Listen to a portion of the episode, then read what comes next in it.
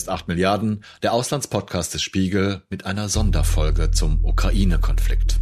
Keine Sorge, verehrte Zuhörerinnen und Zuhörer, die reguläre Episode erscheint ebenfalls wie gewohnt am heutigen Freitag. Aber in dieser Woche ergab sich die besondere Gelegenheit für mich, bei einem exklusiven Interview meiner Kollegen aus dem Auslandsressort dabei zu sein, in dem es darum geht, was Wladimir Putin mit dem massiven Truppenaufmarsch an der ukrainischen Grenze vorhat. Wir senden dieses Interview in voller Länge, nur leicht bearbeitet und wir senden es ausnahmsweise im englischen Originalton. Zu Gast sind drei ExpertInnen, die sich seit vielen Jahren mit Russland und speziell mit Wladimir Putin beschäftigen. Mascha Giesen, eine russisch-amerikanische Journalistin und Schriftstellerin.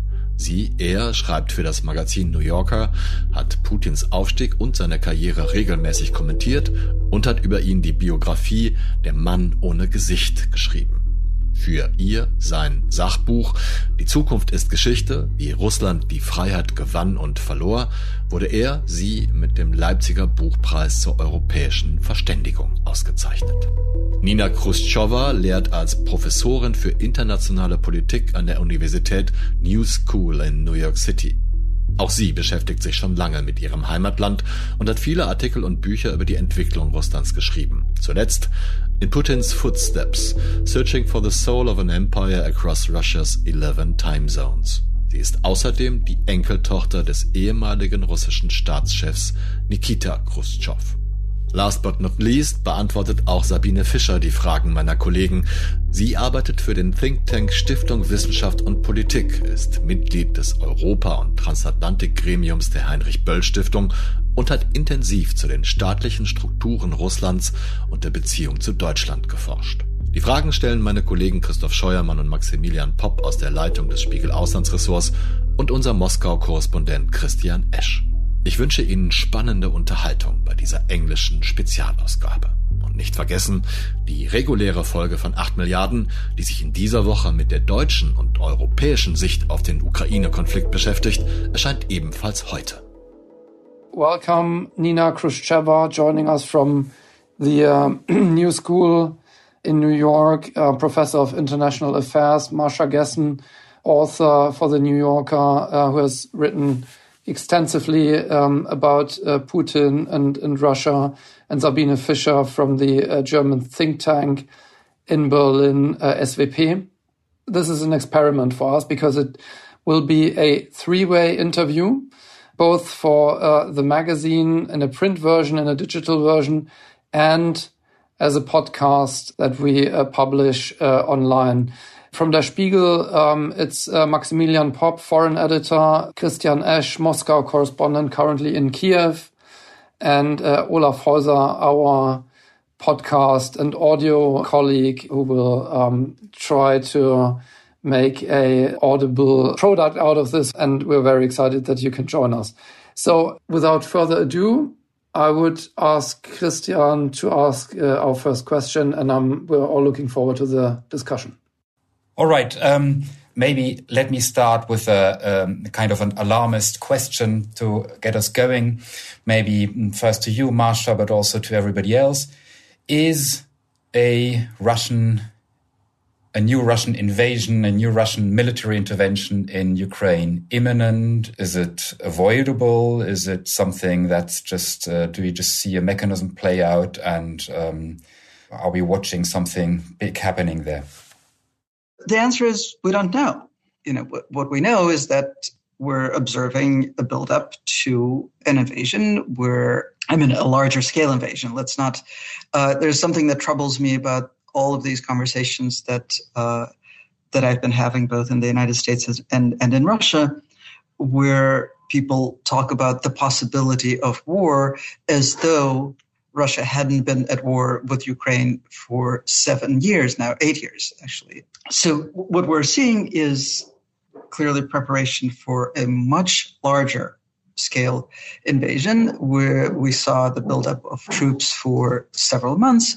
Now, as of this week, we see the uh, pullout of diplomats from uh, Russian diplomats from Ukraine. And just today, the Communist Party, which is one of the Kremlin parties uh, in the totally Kremlin dominated parliament, has introduced legislation that would recognize the so-called separatist regions of Ukraine as uh, sovereign states, which clearly creates illegal, you know, to the extent that uh, that such a thing can be seen as legal, uh, a legal pretext for a larger scale invasion by Russia. Does that mean it's going to happen? We will find out when it happens. If your question about whether it's avoidable is a question about whether the United States and NATO can do anything to make it not happen, I very much doubt it. Nina, Sabina, what's your what's your view on this? Yeah, maybe if Nina um, doesn't want to continue, then right now, then perhaps I will continue.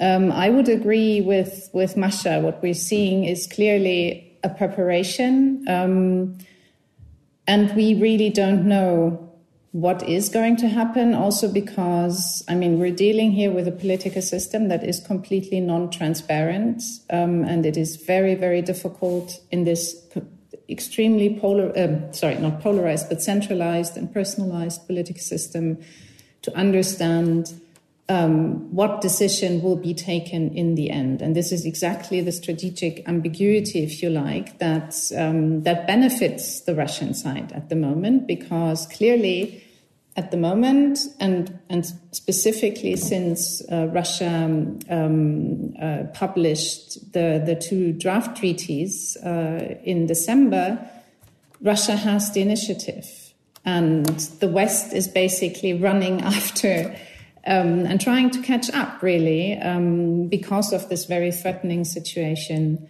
um, along the Russian Ukrainian border. From my ex- experience um, and my assessment, I mean, I'm I am a little doubtful, and this is actually I'm, I'll be very interested to hear what what both Nina and Masha have to say about this. I'm a little doubtful about real intentions to invade because already now the costs would be significant for the Russian side. And also the gains are extremely doubtful, in my view, because, you know, as a matter of fact, Russia controls um, the, the disputed territory in the east of Ukraine. And I don't think that the force that we're seeing along the Russian Ukrainian border right now would be enough to really venture out towards and take Kiev, for instance. So to me, I mean, these are these are all huge question marks, and I think we also need to see the situation along the Russian-Ukrainian border in connection with the draft treaties and the, the diplomatic offensive, if you like, that Russia has taken in December. Um, which is really aiming at changing the European security order. So it's also it's a threat game that Russia is playing. And the big question to me is will we reach a point where the rationale and the calculus um, behind these Russian moves change and where Moscow and the Kremlin come to the conclusion that diplomacy is not working um, and that there need to be um, other measures. Uh, and, and here I think, I mean, one big problem that I see is the, the treaties were, the draft treaties were published and they contain maximalist um, positions and, and claims. And it will be difficult for Moscow to walk away from these maximalist positions um, without damage to their own um, position and also, um, yeah, without uh, damage or, yeah, it will be difficult to do that in a face saving manner. Nina, what would you say? A th threatening posture or imminent invasion? I don't think it's an imminent invasion. Not that I disagree with with Masha. I think it is sort of a Putin's stance generally is to keep everybody in suspense. One of the reasons I actually agree that what's the point of I mean imagining Putin going into Kiev is is insane. I mean, not that it cannot happen, but it's a little insane. What is he going to do with a 40 million country that hates his guts? I mean, there's so much, uh, so much force that needs to be installed there. I mean, there, I mean, we've already seen in recent days just over a conversation of imminent invasion. The banks completely falling apart. All the stocks are falling apart. I think Sberbank uh, has lost, I think, 20% of its value. And German Gref, the, the president, is certainly not happy. So I don't see uh, the reason for the imminent invasion, but it is a very classic Putin in a sense to kind of, I'm going to have a posture and you deal with it. Um, so that is something that uh, we need to consider. And then the question is how much escalation is going to happen for him to get to the point when he feels like he's respected and recognized, which is sort of the usual Russian drama is that we are not respected and recognized and you're sitting as at a children's table next to the toilet, but we want to see that we want to be seated at the regular table and whatnot. I mean, this is an endless conversation. So we don't know how much escalation he would need to take to back off and what also the NATO and Ukraine and, and uh, American response would be because so far they've been holding strong. And I actually think that Putin is losing that battle because I don't think that all this preparation of troops was to invade. It was to make a point, is to force his message in a sense. But the United States decided that it's going to take this threat at face value, and they've been really running with it. And by now, we already have a conversation of how much Russia is going to be sanctioned, almost regardless of whether they're going to not to invade or not, because it's a threat to European security as is. Um, so I think that this is something that we've experienced with crisis before is that who will blink first. And once again, why I'm, I'm, saying that I actually think that Russians are not necessarily in a strong position, although Putin, I'm sure, thinks he is, is because they've le- recently started saying, well, we'll put troops in Latin America. We'll put troops in Cuba. Like, right, that's the Cuban Missile Crisis all over again. You can really have this kind of forceful and un, uh, and unbending stance uh, not out of strength necessarily, but more out of weakness, sort of your last of line, last line of defense. So I would think that if Putin, you know, threatens us long enough, he may consider, and actually, uh, Sergei the uh, deputy foreign minister, already said, I think yesterday, the day before yesterday, is that, well, one of the options is that the United States just promises that it's not going to be part of the uh, Ukraine NATO, uh, NATO inclusion. So this is in a way uh, already a step back. So we will see how many more steps back and forth both sides, or actually four sides, because there are four sides to this, this conversation now, can take. Why is that all happening now? There are a couple of reasons. One is that, uh, and you know, none of them really have to do with Ukraine, and that's a really huge problem with this conversation, right? The way we're having it, and the way that um, that it's generally been had all over the world, which is that it's never about Ukraine. It's about anything but Ukraine. It's about anything but the Ukrainian people. Um, but for Putin, I think it also doesn't have to do with Ukraine, and it doesn't have to do with Ukrainian territory. Um, it has to do with his waning popularity. And as odd as this is, he is, in fact, concerned and increasingly concerned with his popularity rating to the extent that it can even be measured. I think it has to do with his sense that he needs to leave a historical legacy and and his question about what happens next. I mean, he is an old man. All around him, he is seeing crises of similar personified autocratic regimes and basically seeing how they hit it at a dead end. He's seeing Belarus, where the regime survives only through the use of force and uh, basically with Russian funding. He's seeing Kazakhstan, where a smooth, non change, non transition transition went awry. And again, the regime can only be propped up through force.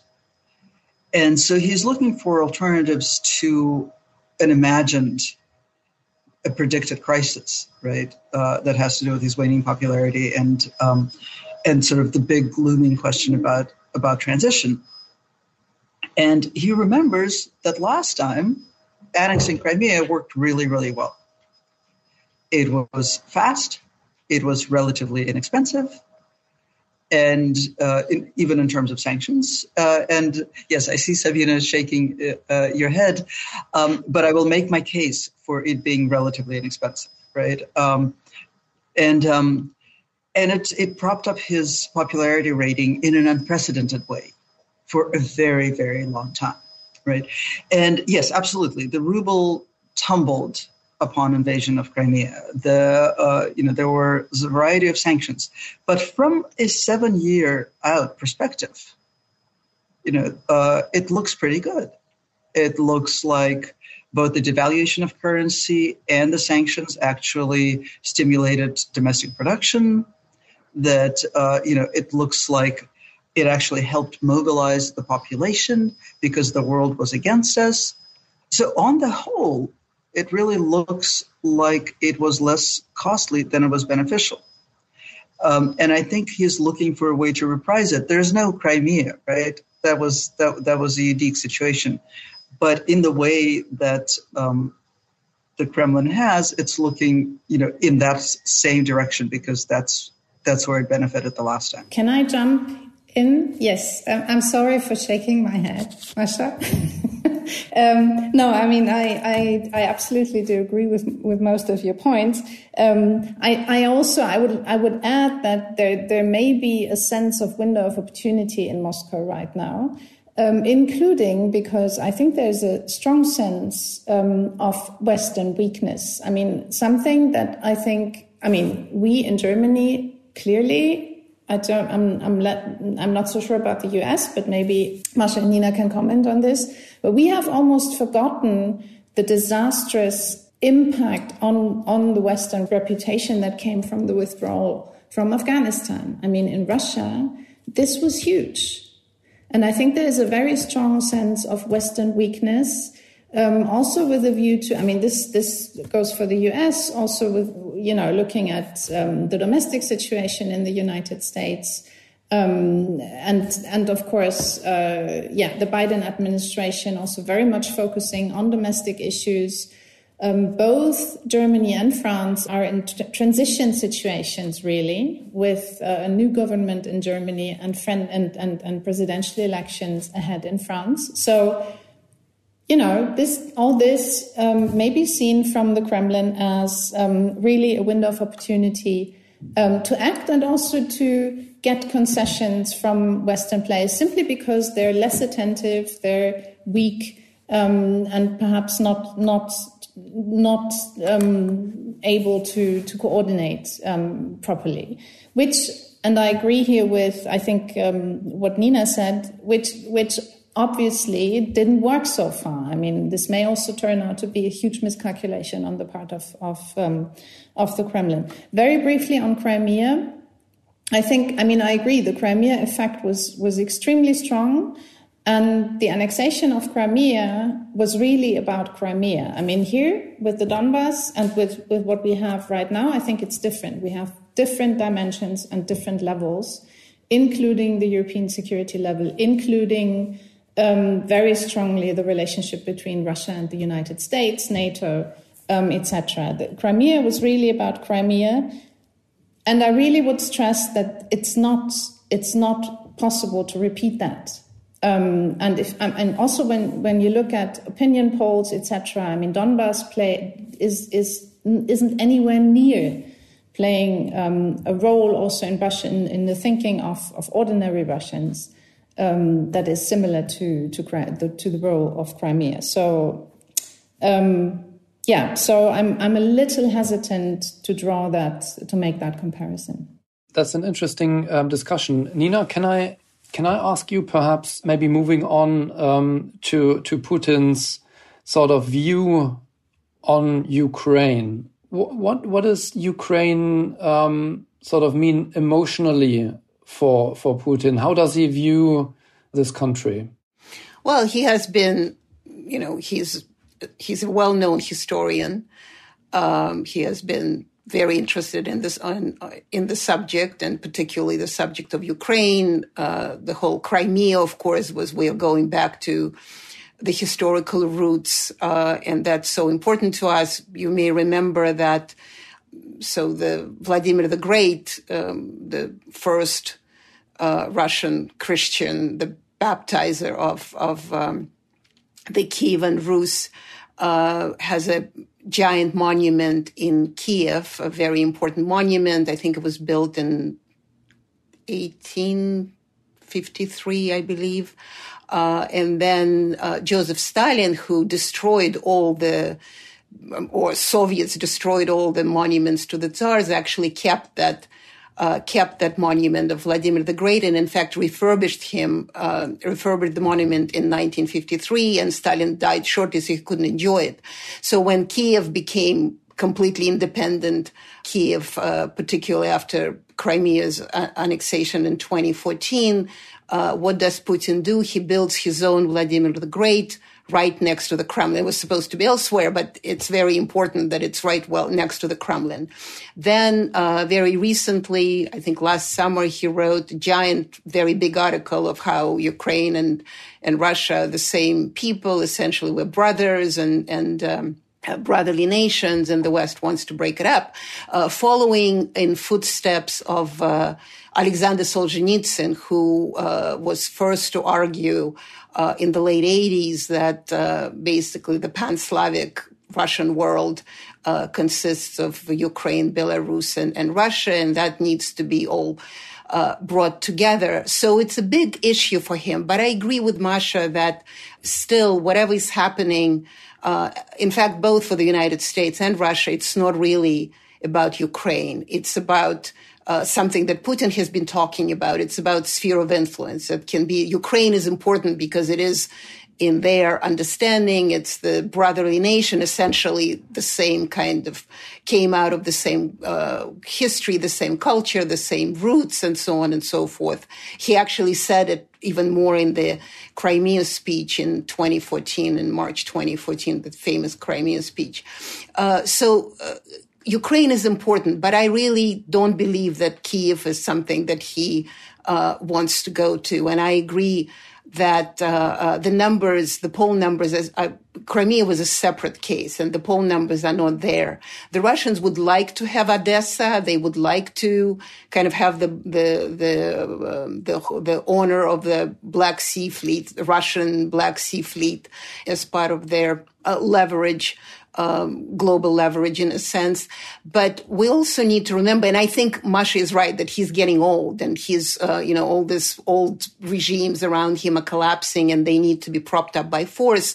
I'm not sure that that force is necessarily invasion of Crimea although he probably may get a little more reckless than he was before, because one of the things about Putin, at least in the last 20 years, it may be changing because he's aging, uh, is that he's a very he's a gambler. I mean, we've seen it, but he's a very calculated gambler. He's a very careful gambler. He doesn't go, he can, he doesn't bite more than he can actually chew. And so I still doubt that he thinks that he can chew off Ukraine. And I don't think it just in the poll numbers in Russia really are not there to to support that kind of invasion. Of course, with propaganda you can move it forward, but it just doesn't seem to be um, an easy case to win at this point. He wouldn't have to bite off all of Ukraine. He could bite off one third or so. Yes, and that's what I'm saying. I mean, there's possibility that some parts of it, sort of closer to the uh, to to the to the east or to Russia's west. Still, I mean that Donbass, Lugansk, um, Odessa, Mariupol, all these places are still a possibility. Then the question is how much they are uh, because the, the sanctions that can happen are not going to be the sanctions of 2014 because we've seen it with Victoria Nuland, we've seen it with Antony Blinken. They're almost making up for the things that they didn't do. They kind of chickened out in 2014. So now they're completely ready. I mean, they're just ready as it comes. I mean, I think they're just waiting for him to to step uh, to make a wrong step and just go for it. So the question is how well they understand it in the Kremlin, who is advising, who is exactly now left to advise Putin. Um, and, but I do think, I mean, when I listen to uh, Ryabkov, not even Lavrov, because Lavrov, I think, is purposely trolling whatever the West is. I mean, they find inconsistencies and just go into them. But listening to, to Ryabkov, who seems to be the spokesperson, although of course I'm, I'm sure he's, he has dictations from, uh, from up top, uh, that, um, you know, he kind of goes off and says, no, we need firm confirmation. But then he does sound conciliatory. He actually said, I think yesterday that we don't see the big uh, the big war in Europe and and and stock markets it immediately went up, which made a lot of people happy. So I think we're still. I mean, basically, what we're dis- discussing is the continuance ambiguity that that does work um, for Putin uh, certainly, but at the same time, any wrong step and Russia will be buried. May I just very briefly add on add something here. Um, I mean, I said it before. Um, I agree with that analysis, um, and really, I mean, one has to ask the question: What would be the gains of, for instance, an, a, a full-fledged military occupation of um, the already basically, uh, yeah, the, the territories that are already not under the control of the of the authorities in Kiev. What would be the gain? And I I um, I agree with Nina. I really don't um, see them, and I think they would be completely outweighed by the costs that Russia would or would face. And I mean, this is why I think, I mean, there, there's one possibility that we haven't discussed yet, and that, in my view, is actually the greatest risk. And this is that the situation at some point simply spirals out of control. This is a huge risk, in my view, including because, I mean, we have, I think the, the Donbass conflict as such has changed structurally over the past few years mainly because the Russian side um, in, in 2018-19 started to pursue a very systematic and targeted passportization policy. So now we have, um, I, I, don't have the exact number now, around 600,000 Russian citizens in those territories. Um, and we and we still have a very volatile situation along the contact line. And we have additional new factors, for instance, Turkish drones in, in Kiev. And I mean, we, we already had one such incident in October, which was very badly received in, in, uh, in Moscow. So at some point, the situation could escalate, simply spiral out of control, and Moscow would see itself in a position where, where it would have to react. This could um, make for a very, very difficult um, situation. Other than that, I think what is much more likely than, than any kind of full fledged military invasion is um, hybrid steps. I mean, this is already happening. We all know that it, it, has been happening for years. And I think if if the Russians really go for what Putin calls the military technical steps, then we should we will probably face a lot more hybrid intervention um, in Ukraine, but also steps, for instance, in Belarus um, and, and other parts of the region. I would like to uh, pick something up that uh, Masha and Nina, both of you mentioned, and, uh, and that is Putin's legacy. I mean, he's 69 years old, he's in, in power for more than 20 years. What does he want to achieve from now on, and how does he want to be remembered? I, th- I think that's a that's a great question. And I think that we have certainly seen Putin try to lay the groundwork for his um, his place in history, especially in the last couple of years. Uh, I'm glad Nina brought up the the article he published in September, which I think I think Nina you might have given a very kind rendition of it. I mean, uh, it was really uh, it, it, did have that sort of you know the brotherly nations uh, rhetoric, but it was really an attack on the very idea of the possibility that Ukraine can be a sovereign state. And then after that, uh, Putin's little sidekick Dmitry Medvedev published uh, a, I think he published two articles, right? Uh, that um, one of which was just bizarre and anti-Semitic, and um, and very explicit in um, in sort of attacking this possibility of um, of Ukraine as a state. And finally, um, I hate it when we all sort of devolve into this kind of Kremlinology of like, let's look at the signals, but um, but it's kind of unavoidable, uh, unavoidable. And um, so during the Kazakhstan crisis, uh, when was it last week? Um, there was this weird moment because uh, you know Russia was still in its prolonged holiday phase, so the propaganda machine was a little slow kicking into gear. They were waiting for um, instructions from the Kremlin on how to spin Kazakhstan.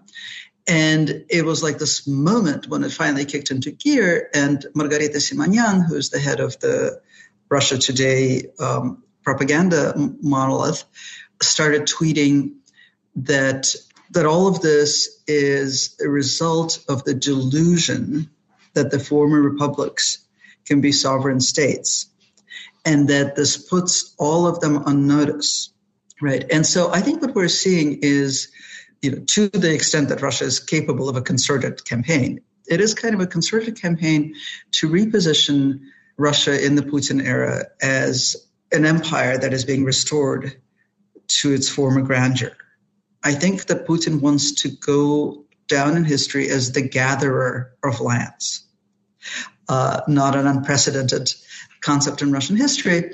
Um, I think it would be a mistake to to look at Soviet borders. It's not a question of whether he wants to restore the Soviet Union, right? It's really about imperial grandeur.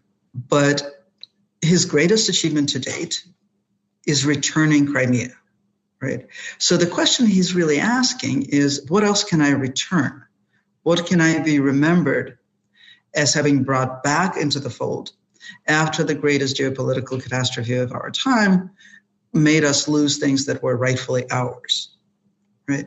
Um, and that really informs his ongoing conversations with the West, right?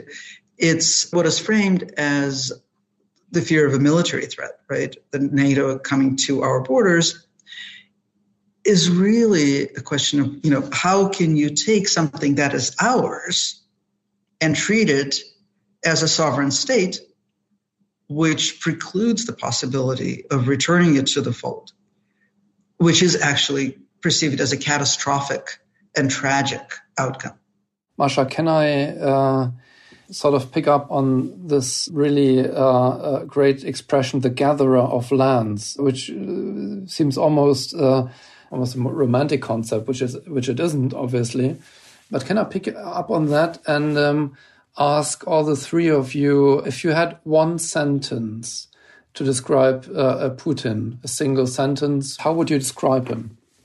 Or a single word, if one comes to mind. Well, I have a sentence and a word. His KGB nickname was Moth. He's a moth. And in a sentence, I actually forgot what I was going to say. Anyway, I'll I'll come up with a sentence. I had a sentence and I forgot. But if I may actually sort of follow up on what Masha was saying on the gather of land, his um, you know one of the things that I think America makes a mistake of, kind of simplistically saying that he wants to re-establish the Soviet Union. He is thinking of himself on the um, the waves of history. I mean, he is, for, for example, his favorite Tsar was not a Tsar, actually, was a Tsarina, uh, Catherine the Great. And he once memorably said that uh, she was even better than Peter the Great because she gathered more lands and she she shed less blood. So he has this kind of examples. And another thing that um, I think his legacy is uh, not only that uh, he creates. I mean, I don't think he's planning to take over, uh, for example, Kazakhstan, although uh, some parts of it, the Russian speaking, may, you know, will require assistance from, uh, from the Russians.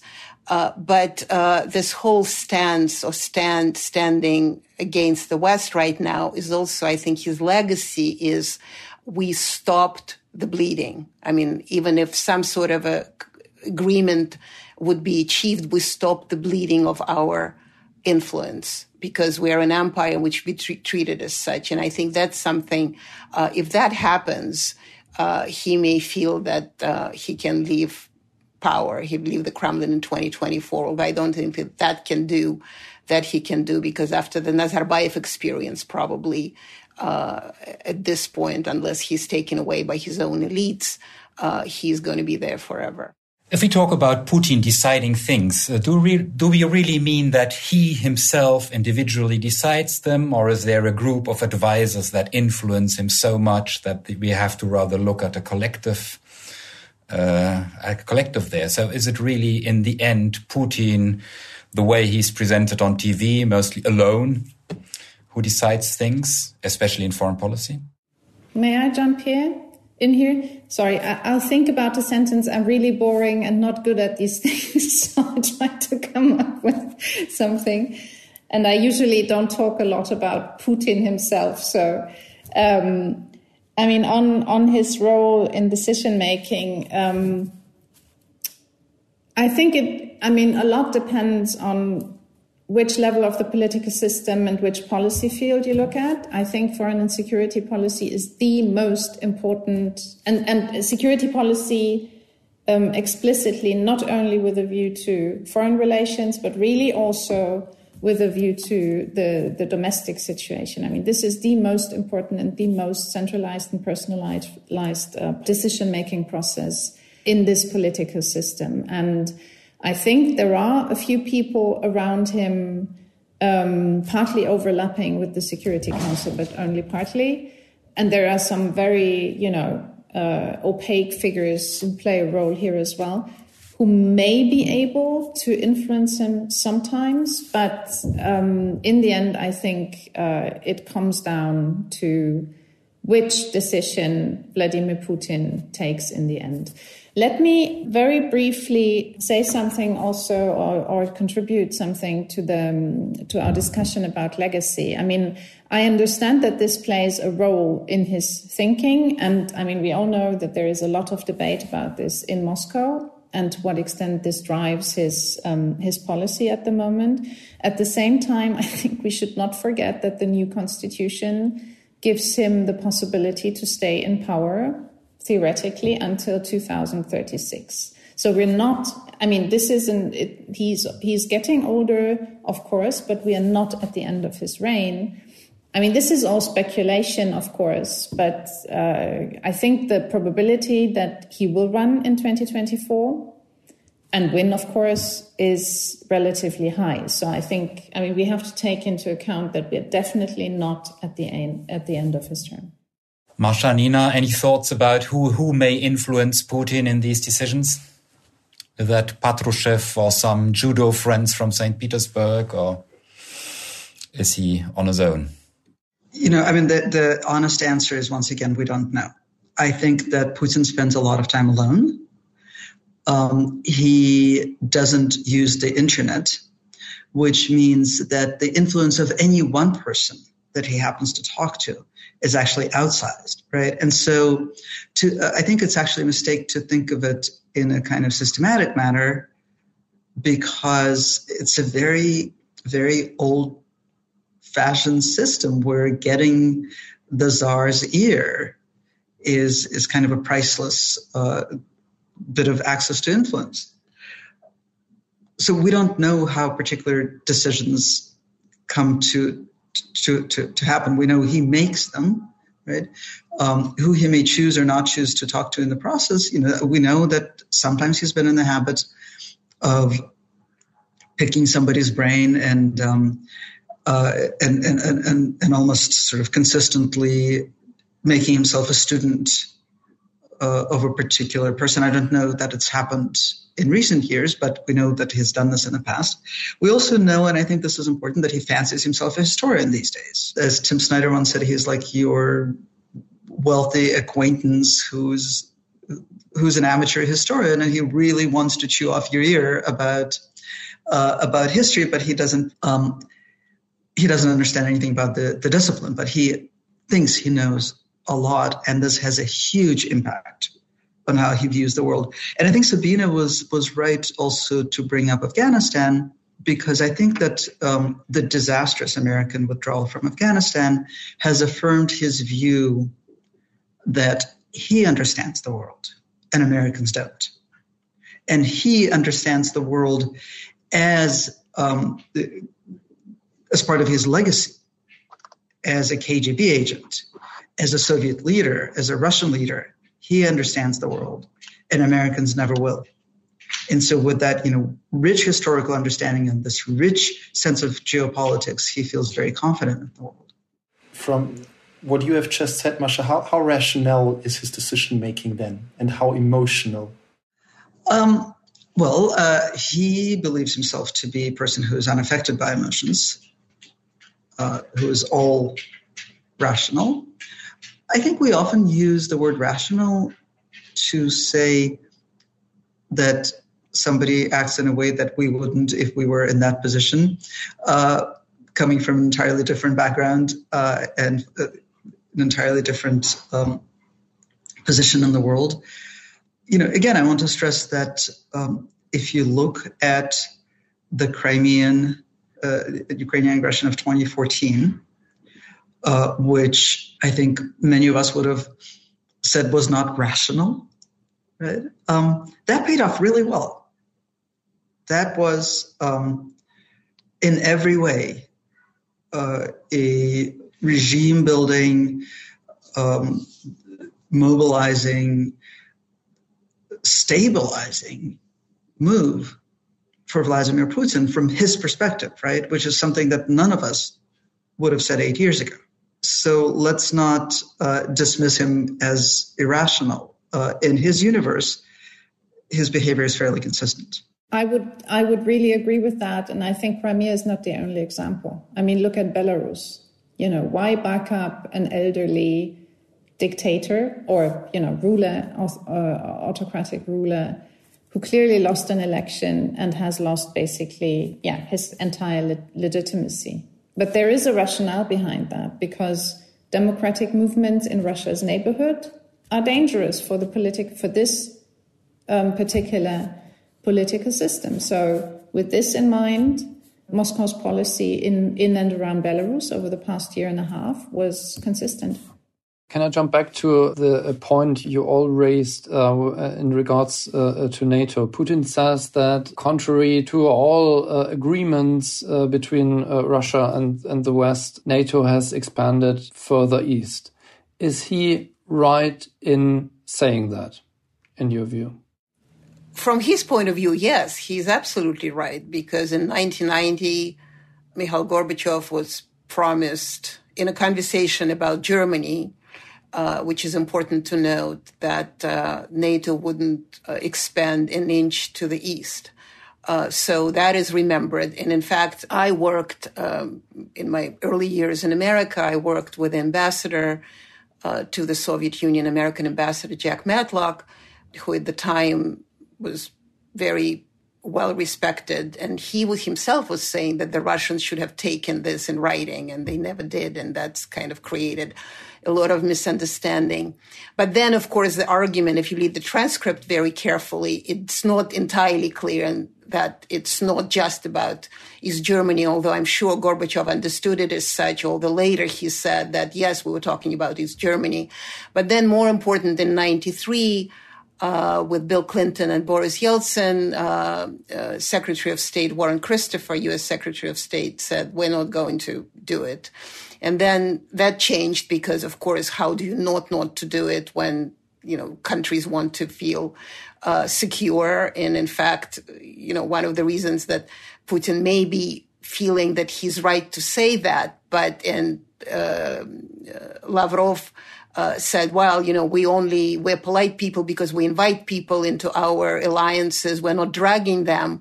But, you know, it's clear that not like Ukraine or Georgia or other countries or uh, Finland just recently and Sweden just recently uh, are dragged into NATO kicking and screaming. It's the Russian behavior that makes them, even in jest. I mean, I don't know how much Finland really means it, but in jest, they want to say that, well, you know, if your Russia tells us, we are not going to do it. So I think it's from Putin's perspective, he got um, uh, Russia got stood up in, in, in, a way and that he wants to rectify. That's why he wants to go back to 97 because that's in 98, the United States uh, Senate ratified the, the possibility of, of NATO expansion. And so that's what they firmly want. That's, by the way, another thing that he thinks his legacy should be. He really needs to stop NATO in its tracks and then uh, he can retire. Although, of course, I agree with Sabine, he's not going to, but at least that's something that he wants to um, kind of all this mis calculations on the uh, on the romantic post 1991 um, developments he needs to stop because ultimately it didn't work in the Russian uh, favor, but actually not just the Russian favor, but the Russian imperial uh, favor. It didn't work out. Um, so I think from the Russian point of view, and actually not just Putin point of view, that's certainly something that they would like to get an answer how it happened. That is, by the way, is a popular cause. Is that you know even critical of the Kremlin people would say you know we were we were screwed up and therefore we sort of support Putin's questions to NATO and America about NATO maybe I can I can reframe what you say and put it to Sabine and Masha. So if if we look at Putin's view of the West and Putin's view of the world, maybe generally, is that the typical view of the average Russian, or does Putin have a very specific uh, view uh, and interpretation of what the West is and what Russia's place in the world is? So is is he representative, or is he uh, is that a very specific view of the world? Well, we're talking about an autocrat who has been in office for tw- uh, more than 22 years. Um, so at this point, it's very difficult to separate his view of the world from uh, the country's view of the world, also considering that he's had a monopoly on media for 21 out of those 22 years. Right? I I think that emotionally, uh, his emotional relationship to the world is actually highly representative of a lot of Russians' relationship to the world, um, even before he established a monopoly on the media. Um, so from the very start, he this um, incredible nostalgia for a lost greatness is something that he tapped into from the very beginning but at this point, we're talking about an entire generation of people who weren't even born uh, before he came into office, um, who have been completely shaped by a regime built on nostalgia for lost greatness.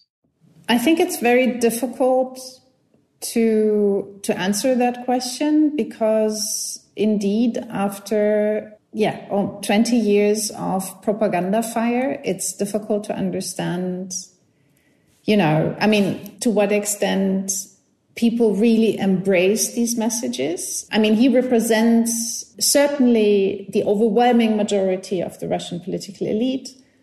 And he also represents, um, with his views, the, the, the majority of the Russian population. Yeah. The big question is, how much have people embraced this? How, how have they really internalized this? And then when you look at more specific polls, you get a rather nuanced picture. Because, for instance, if you look at perceptions of the European Union, and I mean, I just worked two years in, in Russia and I did um, public diplomacy for the European Union in Russia.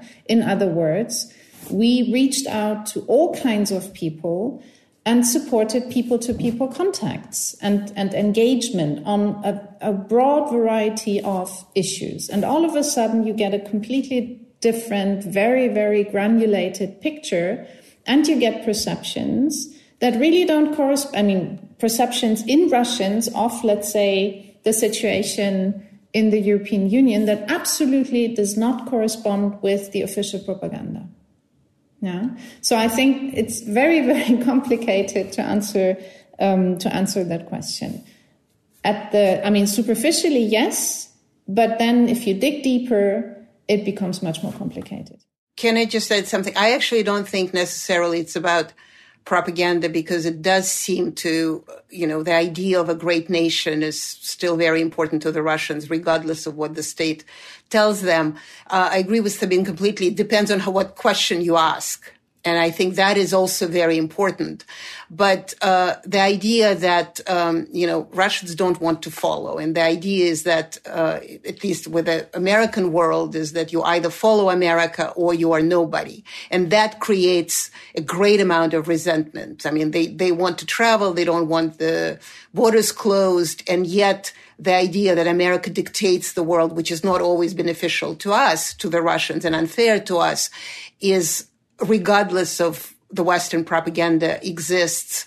Um, I did a trip a few years ago across all Russian 11 time zones, and you know even the most enlightened and uh, anti-Putin, uh, um, anti-Putin young people were uh, kind of very concerned about their own image, although the new uh, polls done recently where Russia less and less wants to be uh, a country of great stature and just want to be a normal country, which is interesting because this whole normal country concept has, ex- has existed in Russia since 18th century at least. They always want to be uh, a normal country. So um, I agree. I think it is complex, but the idea that Putin stands for the strong Russia, and we like that. It certainly uh, it certainly exists, and I would imagine not not necessarily because of uh, in, insane and blatant uh, propaganda everywhere. How does Putin think about Germany? He used to love it. He used to love Schroeder. But that's he over. Thought he can make, right, right. He, he used to make make deals with. Uh, he was hoping to make deals with. Uh, with Merkel, you know, Nord Stream 2 is one of the things. I mean, it is kind of an, I, I think he also feels because he's a small man, uh, in, in his thoughts, particularly, and he does feel that he was betrayed. I think, especially after Alexei Navalny, he thought he would come up with some sort of a uh, agreement and understanding, and feel completely betrayed that suddenly even Germany misunderstands his um, uh, his idea for Russian greatness. Yeah, I would agree with that. I think Navalny really ended this privileged um, sort of relationship that existed even between 2014, I mean, you know, 2014 and 2020. Yeah. I mean, even after Crimea, even after Germany became a promoter of, of, of, sanctions within the European Union, and there was, there already was a lot of abida insults in, in Moscow about that. Even then, there was this kind of privileged, um, relationship and, and, and, and a kind of privileged German position in Russian thinking about the European Union, for instance. But to my mind, this is over. Um, so I think here, I mean, Germany is still, of course, a very important factor because of its economic weight, because of its political weight within the European Union. But this um, sort of this privilege, that is, it's gone.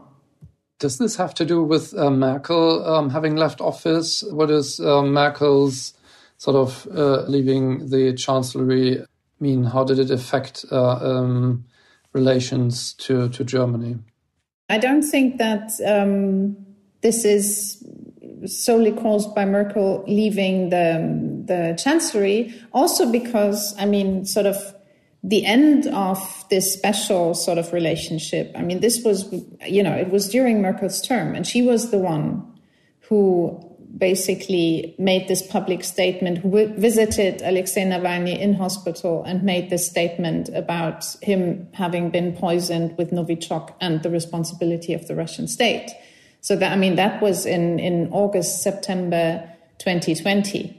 And she left office um, in December 2021 you know. Um, I mean, now with the new government, um, there, there is, there was, there is a lot of trepidation in Moscow about um, the participation of the Green Party in the government because the Green Party really, basically, yeah, it's everything that's um, bad in German politics from a Russian perspective. There, there was, perhaps still is, hope in the Social Democratic Party and I think generally, I mean, with Merkel, of course, uh, an absolute heavyweight of European politics um, is gone, you know, and necessarily the new German government um, is, yeah, it's it's seen as as much weaker, new, less experienced, Um, so yeah, so I think there is really some some change in German-Russian relations. Masha is uh, is leaving us, unfortunately. Uh, I think we're also at the uh, almost at the end. One question that um, we had um, finally looking maybe beyond the conflict in, in, in Ukraine right now. If you think uh, a couple of years ahead, is it conceivable that Putin would um, attack other or target other Western countries in a way, one way or other? You mean which Western countries? The former Soviet countries or Western countries? Well, um, I'll leave it to you. Former Soviet uh, countries as well as Western countries. Uh, well, I don't think that he's going to target Western countries. On the other hand, the hybrid targeting is already happening. So I think that will continue.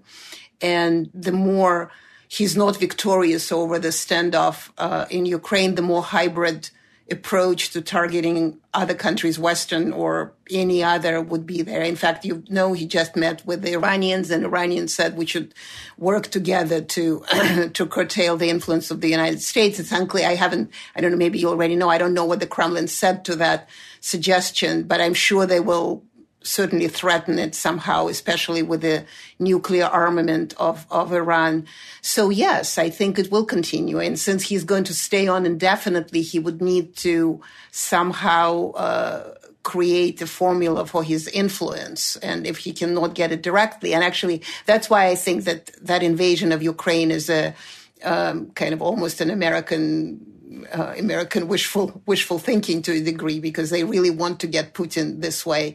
Um, I, I, don't think it is, but uh, because he, whatever he does, he does in secret in a way. If he gives you troops on the border, that doesn't mean that these troops actually it most likely means that these troops are not going to go. Uh, I think one should look into what's hidden in those trenches or what's hidden. Well, for example, they have another new dispute with Moldova right now over gas uh, and payment and whatnot. So I think, uh, or Kazakhstan, how how um, uh, how minimal Tokayev will be to Putin's influence or Putin's demands and so on and so forth. I think that's where we need to look. And so Putin is not finished with his kind of political judo uh, games, and that's what we should expect. But he's a tactician; he's not a strategist. And as a tactician, we don't even know. We can't know where the openings in the West or Western policies would be in order for the West to protect itself because they haven't even happened yet. But he will go in as any judo master would. And how should the West react to this? What's the best way to deal with Putin? Looking for dialogue, looking for confrontation?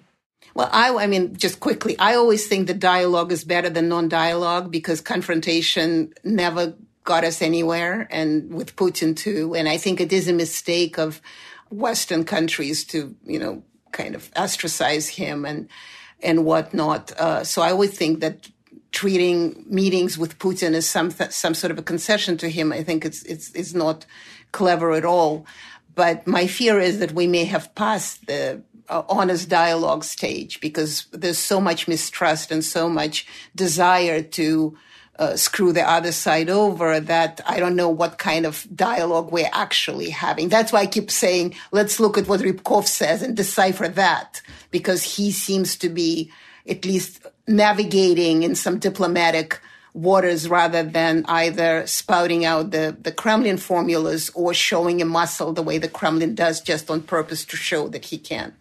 Yeah, very, very briefly, some comments on that. I mean, I think, yeah, the main difference really, uh, when you look at countries west of Russia is whether or not they are members of NATO. And that, of course, um, puts the, the, the neighbors the post-Soviet neighbors in a very difficult position. And I think um, what is of key importance here is you know, our domestic developments in those countries. And to take the Belarusian example once again, had the democratic movement in Belarus succeeded, I'm sure we would have seen a very different Russian approach.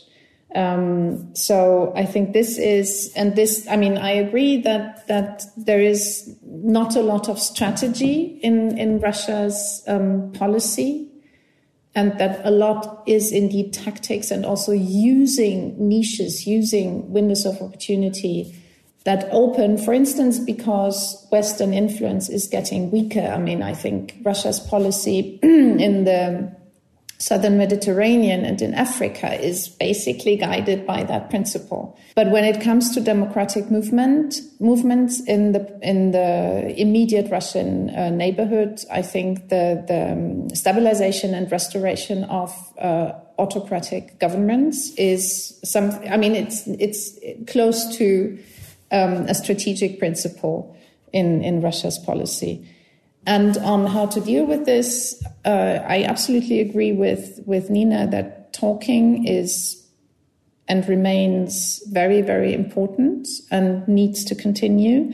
And at the same time, um, it needs to be made very clear what the costs of certain actions will be. So I think there needs to be a balance between, on the one hand, talking. I mean, in the German context, the word dialogue is a bit, as you know, um, has has has uh, acquired a, a, rather difficult meaning. But um, talks, interactions, negotiations, and at the same time um, raising the stakes for Russia in order, and that means to a certain extent also deterrence economically, but also in terms of security to help avoid situations uh, spiraling out of control. Thank you so much. That was a great final sentence and an ending to our conversation. I just want to thank you for your thoughts and um, for the discussion. It will be hard to uh, sort of narrow this down or, or, cut this to four pages in the print issue, but we'll do our best. And um, I'm really much looking forward to both uh, the the um, printed interview and um, the audio sort of conversation. Can I have my last line? That line that you wanted. I remembered what I wanted to say. Putin is perfect for Russia, but he's not good for Russia. Thank you so much. Thank you. That needs some words. explaining. Well, to our conversation that you know Russians support the imperial formulas of existence. So he's perfect for Russia. They liked him. They wanted him. I mean, not not so much now, but still he is reasonably popular. But he's not good for Russia because then Russia continues to be an empire, which of course is not a way forward. It doesn't continue to be an empire. It continues to think of itself as an empire, which is not the way forward. Das war 8 Milliarden, der Auslandspodcast des Spiegel mit einer englischen Sonderausgabe zum Thema Was hat Putin vor? Die reguläre Folge von 8 Milliarden, die sich in dieser Woche mit der deutschen und europäischen Haltung zur Ukraine-Krise beschäftigt, erscheint ebenfalls am heutigen Freitag. Sie finden sie wie stets in unserer Audiothek und auf ihrer bevorzugten Podcast-Plattform.